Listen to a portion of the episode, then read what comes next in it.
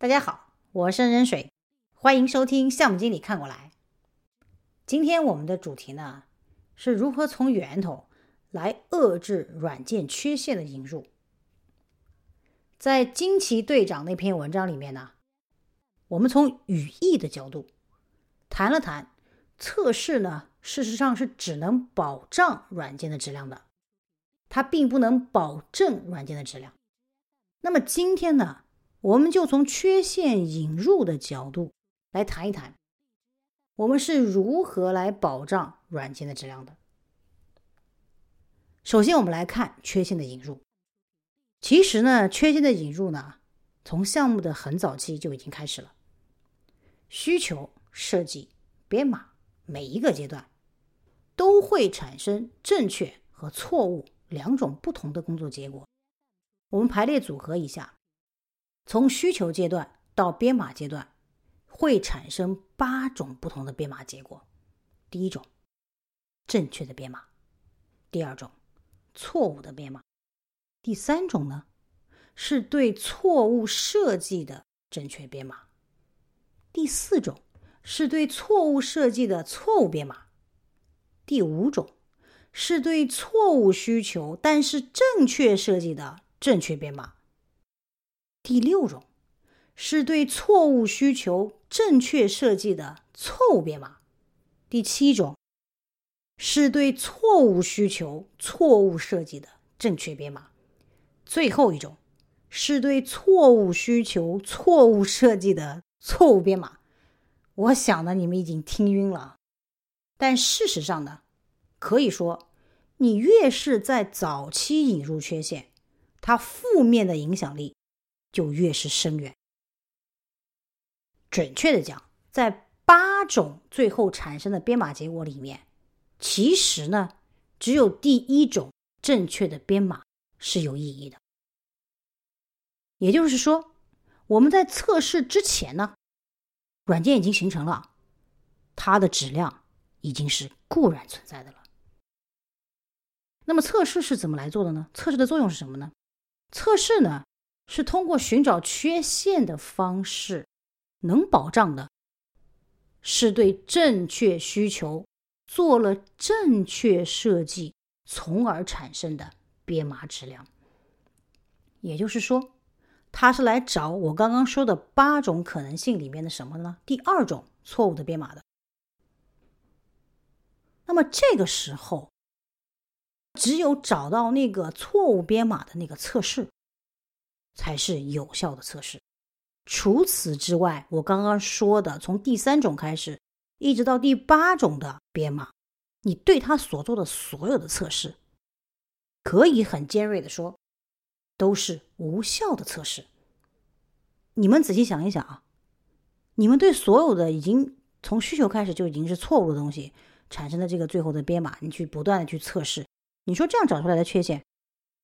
从意义上来讲，它都是完全没有意义的。咱先不说错误或正确，对不对？从根源上来讲，测试能发挥作用的部分，就是在有意义的缺陷中，来减少未发现的缺陷比例。因此呢，这也从缺陷引入的角度来说明了什么呢？测试只能。有限度的支持和支撑质量，也就是说，测试对质量是保障而非保证。那么，我们来想一想，想要提高软件的质量，貌似最直观的呢是扩大有效测试，减少无效测试。因为你看啊，从我们刚刚说的第三种编码到第八种编码，都是错误的编码。你对它的测试都是无效的测试，对吧？那么我们只有通过减少这个无效的测试，啊，最直观的，好像可以来提高软件的质量。但是事实上呢，这一切的根源是因为你从需求阶段就已经错了，所以最根源的解决方法是尽早的发现和纠正需求设计阶段的各种错误。来降低早期错误对后期的深远的影响。我们怎么做才可以提高质量呢？我们依然从两个角度分别来看。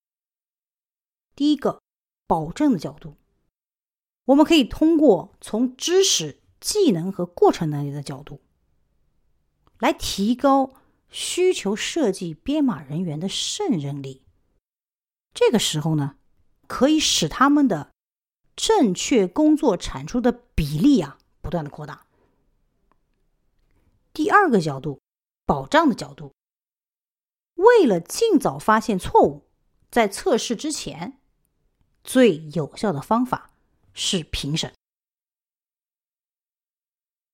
我们分别来分析一下这两种方法。事实上，人员胜任力的提升呢，对于质量改善的保证作用是非常直接的。但是，我们想一想，这个解决方案是不是很难，并且呢，很漫长？不是一朝一夕就可以把这些人员的能力进行提升的，所以这个过程呢是漫长，而且要持续的去做的。因此，可以短期见效的办法，就是在软件开发的各个阶段，需求设计编码阶段，加入评审机制。现在呢，用于软件项目的评审种类非常的多。啊，我们参考 IEEE 的标准呢，它就涉及到了五种类型的评审：管理评审、技术评审、审查、走查以及审计。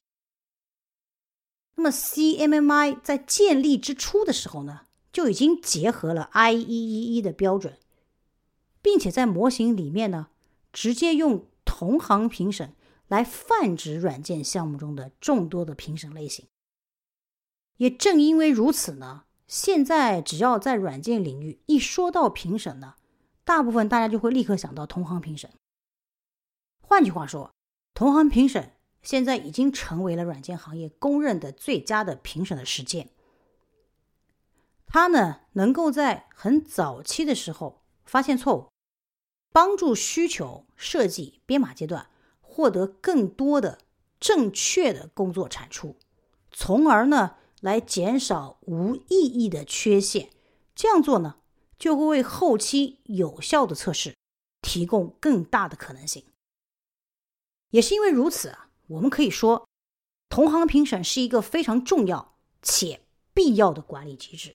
现在也非常多的企业呢，已经开始越来越关注同行评审了。同行评审和测试呢？可以作为软件质量保障的两大重要环节，一前一后，为软件的质量保驾护航。我们可以通过一个数据来说明一下啊。根据这个维基百科 Software Review，我们可以看到啊，测试阶段识别和修复软件问题的成本呢，平均要高出前期同行评审的四倍之多。而一套成熟并且有效的同行评审机制，却能够使测试阶段出现的错误减少百分之八十。换句话说，即使我们来算上同行评审本身花费的成本，那么总体验证的成本也会下降百分之四十五到百分之六十。这个数据呢，对于同行评审性价比低的认知。就不攻自破了。另外，还有一个极其有趣的地方。